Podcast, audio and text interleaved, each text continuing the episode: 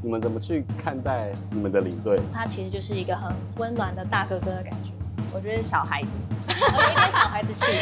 你们有没有想过，当初谁是爱哭包，而你从来没有想过他是会这么会落泪？哎、欸，我们三二一一起讲。就他就默默这样子张着眼睛，然后一直掉泪。我说哇塞，他居然哭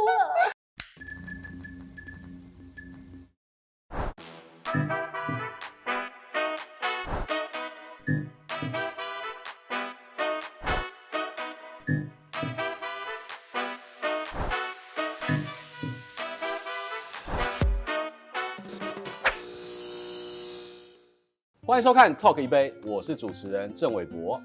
全明星运动会它带起了台湾的运动综艺的风潮，不论从第一季开始到第二季，其实收视率跟整个的商业活动都是非常的蓬勃发展，也让台湾的电视产业乃至于整个互联网的这个综艺的这个内容都有了新的革新。今天呢，我们是继之前钱维娟、钱姐跟林静伦，我们再次邀请到了全明星运动会的重要的班底，之前是蓝队。今天呢，我们就邀请到的是红队的两位女战神，让我们来欢迎许维伦、吴欣婷。嗨，大家好。今天来到这边啊，就我们要听听看这个红队的这个心情，因为之前都是在蓝队畅所欲言。那在你们两位侃侃而谈之前呢，我们就要邀请到的就是办公中厨房的主厨 Powell 为两位到底提供了什么样的专属特调？让我们来欢迎 Powell 蓝带主厨波哥。哎，今天来那个为两位女战神特别定制了什么特调？红队肯定就是 home run，红不让。我觉得有点冷，好有效果。主要是女生喜欢水果，那我结合了希腊的 yogurt，嗯，对，然后还有台湾的龙眼蜜，嗯，然后里面当然有火龙果、草莓、蓝莓，还有一点点的台湾凤梨，嗯，对，然后最后我撒上那个我们的这个杏仁片。嗯，对，所以说吃起来还有点口感。那等一下就大家欢迎一下啦，就是传说中的好吃、好喝、好看又好玩。对，然后呢又好好彩头。对，我们谢谢波哥，我们就这个节目真的就是边吃边聊，也让两位享受专属你们的特调。嗯，好健康，很有层次。嗯，而且这还蛮适合喜欢运动的女明星们。它很清爽，在这个夏天，而且他刚刚讲的，不管是这个火龙果也好。然后我真的有有那个蓝莓味，嗯，对，而且最后它还有这个脆片可以咬一咬，对、嗯，很健康。那很健康就要呼应到两位，其实我觉得运动风潮是在这个年轻世代，尤其在当代，已经是全年龄层。我刚刚讲年轻的中年人，然后然后甚至是年长乐龄族，大家都非常喜欢的一个也必须要有的生活态度。但是呃，加入到全明星运动会，可能相较于其他的选手都是有运动底。你们原本是。运动咖吗？呃，我算是个健身咖，健身咖，只有健身。你的菜单呢是一个礼拜要进几次健身房？然后我会进四到五次，然后就是每天分不同的部位练。但我进去全明星运动会才发现，健身跟真的运动又是两个不一样的，尤其是竞技运动，对，就是完全不同的。一个是自己肌力上的提升，体态上的变化，但是当这要比赛的时候，就是很多层层面的，像是抗压性啊，或者是身体的灵活度、专注度或者反应，完全跟健身不一样。然后就一开始进去吊车，我也觉得哇，挫折感爆棚。没想到现在如此的优秀啊！对，谢谢。维伦呢？你是这个板界女神？没有没有，就是原本的喜欢的运动就是滑板，然后可能呃每天晚上都会去河堤去练习，然后一练就是可能练到四五个小时，然后可能常常摔的全身都是伤，然后觉得跟比赛是完全不同性质的东西。就是我当初其实球类运动我很不擅长，然后是球过来我会很害怕，我会闭眼，然后 对，就是可能队长或是老大就会说，哎，不要不要怕球，你一定要学着去面对球什么的，正面迎击，对，要正面迎击。然后后来就是全部人都帮我就是特别训练，然后就是练到现在是可以反射性就是直接接到球，就是完全不会怕，而且反射动作就是会要接球。在准备期间，你们大概一个礼拜要花。几天的时间跟多少的小时去开始练习这些项目？小时哦，几乎就是每一天的从早到晚，所以也很难分是几个小时，因为一个一个礼拜要准备下个礼拜的三个项目，所以很多都从零开始，就真的是要花每天时间去训练，就等于人生奉献给全明星这几个月。对啊，这半年几乎每一天就是。当运动员在过。对对对。可是回过头来，你们原本在这个戏剧上面已经逐渐累积累积了非常出色的成绩。演员这个工作的身份跟过去的经验，能够帮助你们在全明星运动会里面有怎么样的一个助力？因为其实大家来自四面八方，每个人的背景不一样，有些人可能也会有底子，那有些人是歌手。可是演员进入到这个组里面，有帮助吗？呃，我觉得参加全明星有一有一种就是真实呈现自己原原本本的样子的感觉，就像可能你去接。脚本当一个角色的时候，你是披着一个别人的皮肤的，你是可以扮演别人，你不用把自己百分之百呈现在这个这个东西上面。然后参加全明星，就是你要把自己的优缺点全部曝光在大众面前，赤裸裸、真实的在镜头前面。所以你必须要去呃面对自己的缺点，然后去改进它，然后看怎么样可以再更进步、更强大。因为我们刚刚就聊到了他，你们要花很大量的时间在这个运动项目，跟甚至是在录影的过程当中，嗯、然后他又有点这种实境，要把真实的自我呈现出来。你们会给自己一个人设吗？在这个节目跟这个团队里面，还是已经累到没有办法人设了？一开始可能刚进去会觉得要多露出笑容。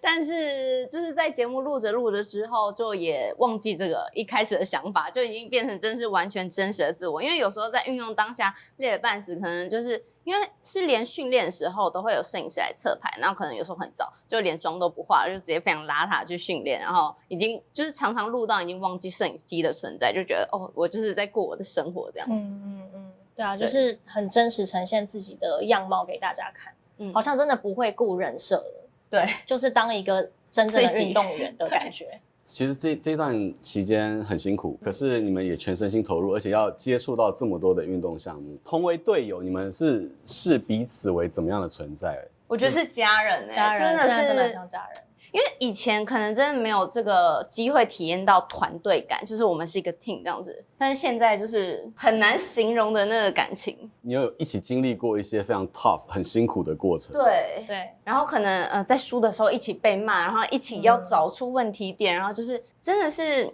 已经不像是在演艺圈会再遇到这样子感情的感觉。对，而且我们从很不熟，嗯，然后到变成很像家人，这中间经历过很多事情。就是从一开一开始，就是大家都会一直去可能找出问题到底是什么，然后去责备队友什么的。嗯、但是到后面，就是大家转向成为像鼓励的感觉，就会很不一样，就会变得很温暖、很和谐，很像一个大家庭的感觉。嗯，因为大家现在有四个字很熟的，叫做同岛一命，你们是同队一命。对，其实除了队友互相支持之外，其实领队他是带领着整个队伍往前进的一个核心。嗯其实，在蓝队的钱维娟，她本身就是这种篮球篮坛女子篮坛的这个传奇人物。当然，小杰也是。可是，感觉小杰就是一个暖男的形象。你们怎么去看待你们的领队？尤其是有些时候要面临到可能输输的时候的压力，他要怎么样驱动着大家前进？嗯、呃，我觉得他是比较内敛的、认真、严格型，就是他会在我们训练的时候。默默的观察大家的状况，然后可能当这个动作没有做好的时候，他会默默走到你旁边说：“你的脚应该要怎么样啊，手怎么样会更好，然后多练习看看。”我觉得他虽然温暖，但是他也认真，然后他也是会督促着大家前进的。嗯，就是该严肃的时候严肃，然后该训练就是认真训练。他其实也还是会念我们，对啊，还是会对。然后他其实就是一个很很温暖的大哥哥的感觉。我觉得小孩子。有一点小孩子气，他有点小孩子气。当领队的时候是一个大哥哥，但是当私下，有时候我们在玩的时候，又很像小孩子。像猜拳，他就是好胜心很强，他一定要参与我们，或是有时候会跟他一起打电动，他也会觉得自己是队长的那种感觉。所以不只是在这个桌球上面，他要他要有那个 leadership。他在玩电动、猜拳，也都想赢。对，也都想赢，但是是那种可爱的想赢。就是我觉得他就是是一个认真、温暖又可爱的领队。有一阵子，其实红队的这个战绩有点让人家觉得害羞，而且害羞了好一阵子。小杰怎么样带领着你们往前进？呃，我们其实是大家会互相讨论，然后讲出自己的看法，然后大家在就是吸收跟。看能怎么互相帮助的前进这样子，而且我们有去上那个上心灵辅导课程。哎，真的，我想讲说是心灵辅导、心灵智商是真的有，真的有，其实有，对，然后那时候我们就是其实对我们的帮助蛮大的，因为那时候我们的想法就会从，因为我们落后很多，一定会想要。追上去，我们就会一直想着，好，今天一定要拿下三连胜，然后下一次一定要拿下三连胜。但当有这个想法的时候，我们的身体就变得很紧绷，我们压力很大。对，我们就是在场上可能就没有那么放不开，甚至表现的没有像练习的时候一样就很难发挥好。对，但当之后我们目标改变了，我们就是要拿下这一场，然后享受在里面，就是一场比赛是一场，不是说我们要追，我们就是享受在这一场比赛而已，然后认真做好我们最。最大的努力，不要失误，这样就好。然后就反而改变了，就是每个人都放开来，就可以发挥潜能。嗯、对，真的是海阔天空那种，把练习生的好状况都有表现出来。心理智商跟心理辅导，他用什么方法让你们能够桑起来？其实是请许时清、许时清、许时清 教练 他来那个跟我们说一些话，因为。他之前他以前的故事，对对对，他说他带球队的时候也是有经历过很大连败，然后他讲他心灵的变化，跟我们可以怎么从中吸取他的经验。整个团队里面谁会最在乎输赢？总是要有人，这是竞技项目，总是不能都说我我不在乎输赢吧？其实我是觉得都在人都很在乎，对。可是最在乎的是，就是好还想要再更好的。心体是，我觉得心体也是女生。女生代表应该是她，就是她是很要求自己的，嗯，她是就算她今天拿到，比如说射箭好了，很高分，嗯、她想要拿到满分，她如果没有满分，她就会觉得很丧气，觉得挫折，但其实已经很好了，但她就是好还想要更好。嗯、男生部分就是小曹，因为他他有他运动员的骄傲吗？对，他平常表现都已经是高人一等了，嗯、可是他会想要破所有的大会纪录。就是他只要没有破大会纪录，他就会觉得哦，我应该可以更好。他会一直很沮丧，然后会想说，那我应该等一下要怎么做什么什么的。他会一直去检讨，然后觉得哇，他真的是企图心非常强的一个人。而且他真的把自己的标准就是放在职业运动员，真的那那个等级。但心婷你也不容易，就是你在这个飞靶项目或者在投篮项目，然后又拿 MVP，然后投篮又拿了十二分这种最高分，你是肾上腺素会突然大爆发的。那一种，我觉得那时候，因为我们是比赛，已经就是连续每周比赛到一个很很多次了，所以就是已经习惯比赛的节奏，然后所以在当下的时候可以更专注，就是可能比起以前会更没有后顾之忧，只专注在比赛当下。所以我觉得那那一天我是非常专注在比赛的，我是有点进入那种听不到外界声音，就是飞靶，我只看到飞靶，然后。好像这个世界静音了的那种感觉。你跟当时以前王建民上大联盟的时候，他听不到现场观众的欢呼声，只看得到捕手的手套，那个感觉是一样的。对，我没有那么厉害，但是我觉得可能是有一点，对，可能有点那个心境，就是我以前从来没有体会到忘我的那种阶段。其实我觉得全明星运动会它有另外一个更象征的意义，是不只是年轻的艺人。力求表现，嗯、我们也看到一些在娱乐圈常青 的资历的艺人，像是小刀这一种，他展现了另外一种带领大家前进的力量，超越了他肉体 的这个负荷。你们看一下这些这些前辈们带给你们，你们看到了他的这个努力的点是什么？对，我真的很感动哎，因为就是连我们自己在。训练的时候都可能会觉得蛮累，但是因为刀哥是前辈嘛，然后可能又有受伤过，嗯、然后腰不好，对，他的 腰有受伤过，担心，但是他真的是非常认真努力的一个选手，然后他在场上都是拼尽全力，像是跟小曹那个大队接力跑步的时候，嗯、真的感觉他非常的拼在跑，而且是其实成绩是非常好的，我就会常常在场上被他感动到。其实我们看全明星啊，看到最多的就是。感动落泪，这个感动落泪你没有办法 say，嗯，对。可是那个当下其实一直哭，一直哭，一直哭。你们有没有想过，当初谁是爱哭包，而你从来没有想过他是会这么会落泪的？哎、欸，我们三二一，一起来，来，我来，我来倒数，来，三二一，嘉良。哎、欸，他帅帅的，然后王嘉良，我是私底下跟他吃过饭的，他是这一种，这一种。感性的男人，他其实看不出来，因为他以前对外形象就是铁汉嘛，对啊，就是哦壮硕，然后很 man，对，男子汉那种。但是他在我们第二次录影的第二次比赛的时候，他就落泪了。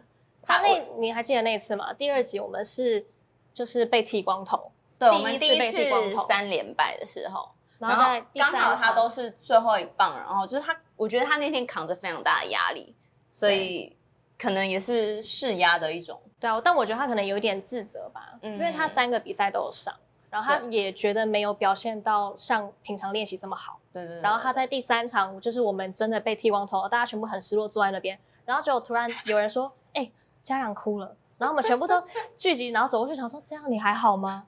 就他就默默这样子张着眼睛，然后一直掉泪。我说：“哇塞，他居然哭了！” 现在回想起来觉得很 很好笑，但当下他的情绪是影响我们大家的，我们大家就跟着他一起哭，想说我们为什么会这样？对啊，所以说男人哭吧不是罪，但是没有想到王嘉良是有这种反差，而且是这么在意的。他是第一个男生哭的。回过头来，就是全明星让各位的这个运动的这个战斗力，就是在摄影机前面大爆发。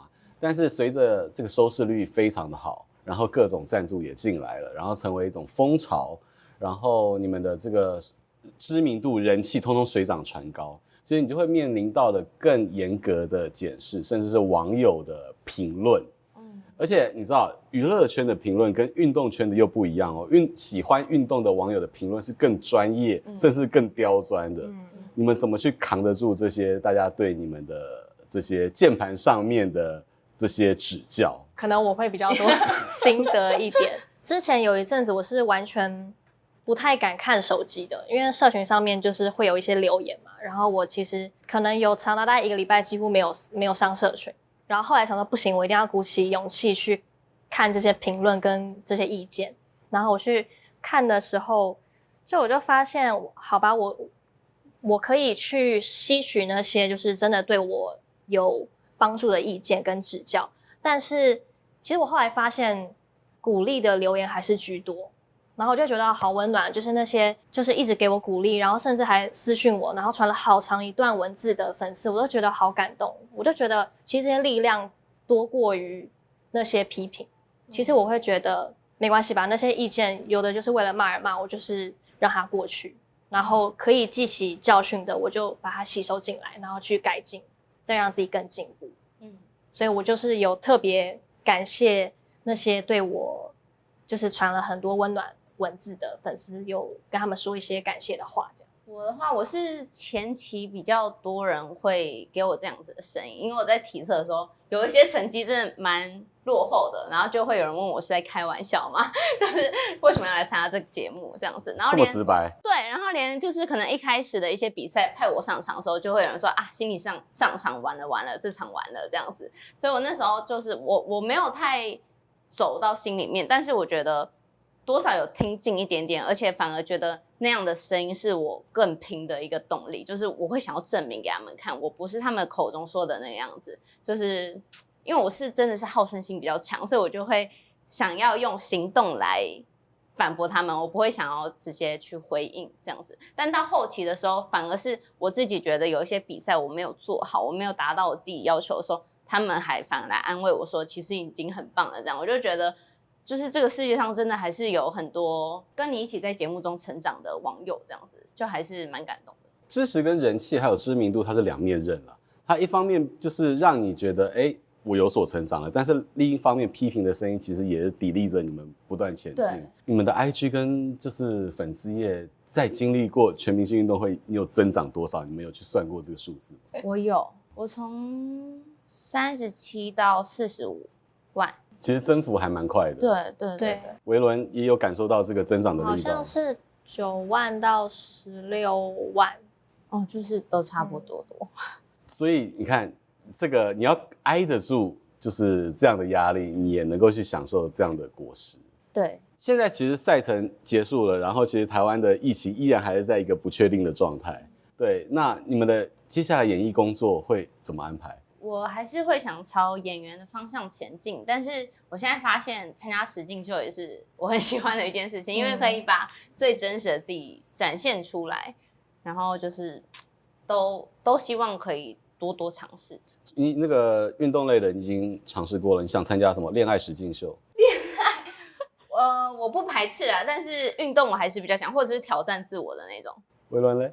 对，我觉得运动类型的，我觉得有一个很有趣，应该是可以，比如说一二季的红蓝队成员，然后对上第三季成员来一场比赛，好像也不错。嗯，就是可以再继续运动类型的实境节目，好像也是不错的选择。嗯、其实实境秀让演员可能可以呈现另外一种更忠于自己的样貌。嗯，对啊。那除此之外，还想要再挑战什么新的运动项目吗？因为你们已经尝试了这么多，而且因为节目逼着你们向前进。我很想要试试看滑雪。这在台湾可能比较难，哦、但因为我、欸、也是滑四倍的，你要不要给他一点？因为我这辈子没有滑雪过，然后每个有滑雪过的朋友都说会上瘾，然后多喜欢多享受，然后说你一定也会喜欢，我就好想要试试看。我跟你说，我也很想滑雪，我没滑过雪。欸、滑过板没有？我在疫情前我就预计要去滑雪，然后结果就碰到疫情，然后我想，真的我好想去滑滑看。疫情后一起去，好，约全部人一起去。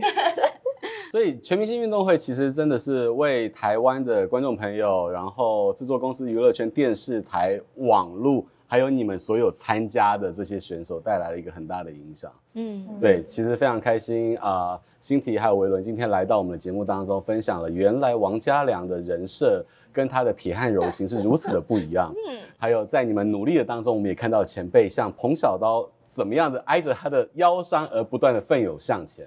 其实全明星运动会，还有东京奥运，带给台湾一股正向的力量。嗯，我们也希望这个正向的力量持续能够带领着大家往前进。谢谢维伦跟欣提今天来到我们的节目，也谢谢大家今天的收看。请记得大家哎，每一天都要看一下我们的频道，记得按赞、订阅、开启小铃铛，还有看我们 MOMO TV 七十五台。谢谢大家，谢谢，拜拜，拜拜，拜拜。